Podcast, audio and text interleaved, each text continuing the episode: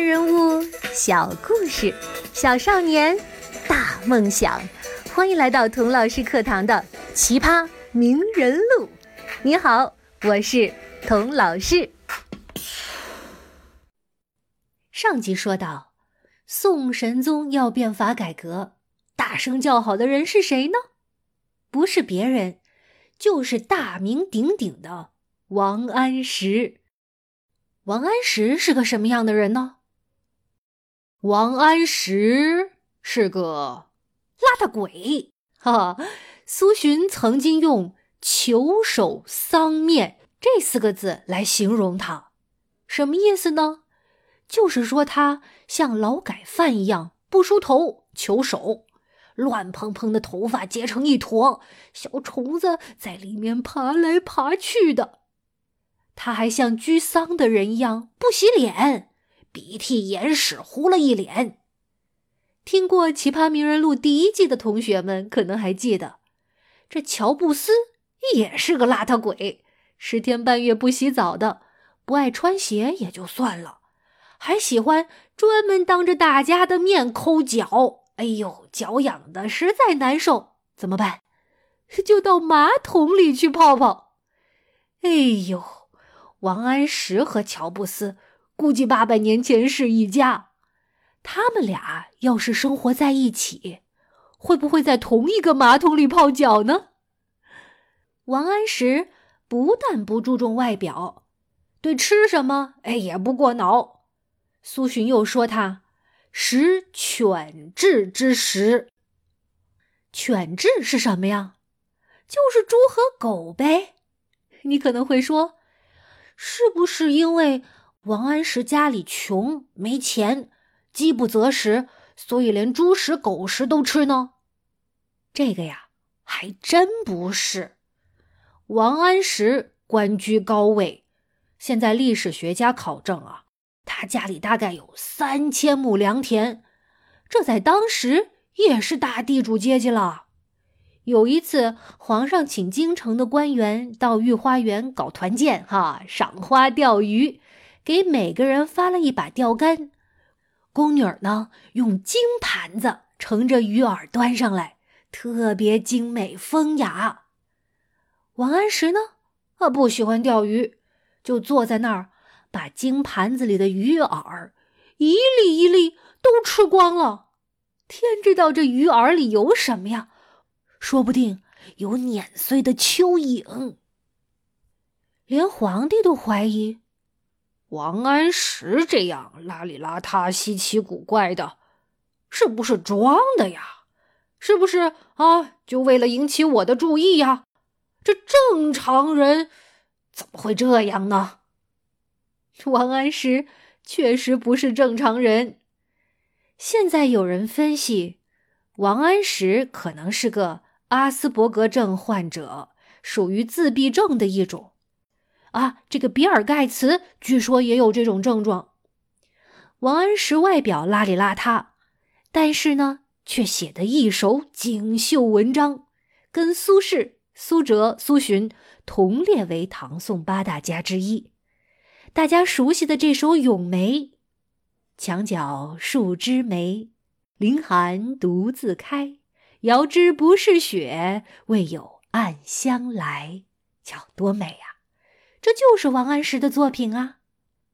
他吃猪食狗食，但是呢，却能言善辩，当着文武百官的面舌战司马光。这些本事，随便挑一件放在别人身上，都足以成名成家了。但是啊，这些都还不是王安石最厉害的本事。那他最厉害的本事是什么呢？说服了宋神宗，得到了皇帝几乎无条件的支持，一手策划执行了北宋历史上规模最大、最复杂、最深入的整体配套体制改革。哎呦，这个这个词儿听起来挺吓人的。什么叫体制改革呢？给你举个例子哈。如果班主任今天上课的时候宣布，同学们安静安静啊！老师有一个重要的通知，天气预报，明天清早啊有雷暴雨。学校为了保证大家的安全，所以决定推迟一个小时上学。记住了吗？哎，这叫什么呀？这叫临时改动，对不对？可是如果有一天校长在晨会上宣布：“喂喂，大家听得到吗？”哦，好，听得到。为了让同学们以更饱满的精神、更昂扬的斗志投入到一天充实的学习中，校领导决定从今天开始，学校都推迟一个小时上课，让大家睡饱觉。这叫什么呀？这叫长期改变。如果啊。从下个学期开始，你的学校被选为实验学校，把图英体美课的时间增加了一倍。初中以前呢，取消一切期中、期末考，把复习考试用的时间拿来读课外书。你看，这可不是一两个小改动，这是一系列的改革，对不对？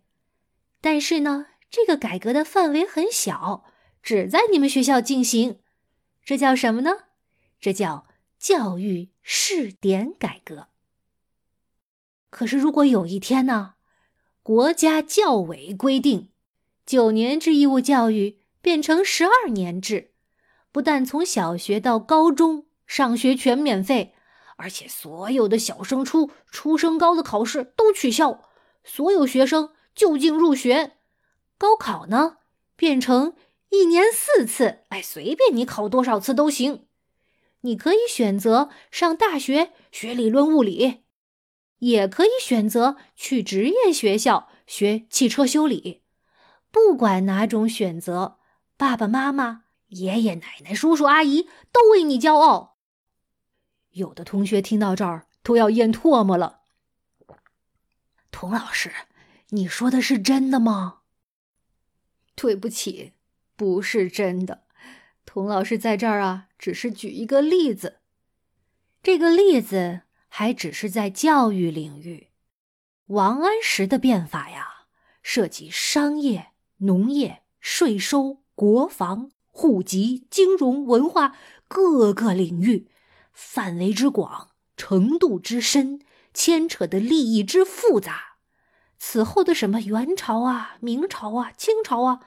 都没有任何人再敢进行这么深入浩大的改革了。不少历史学家都说，如果王安石的变法成功的话，资本主义有可能就首先诞生在东方了。有的同学听到这儿要问了：什么叫资本主义呀？童老师，你说了半天了，你都还没提到王安石变法具体做了些什么呀？这些问题问得好，王安石变法是中国历史上一个很重要的事情，值得好好讲一讲。我下一集就给你具体说一说，王安石变法到底是个什么变法。我们下一集再见吧，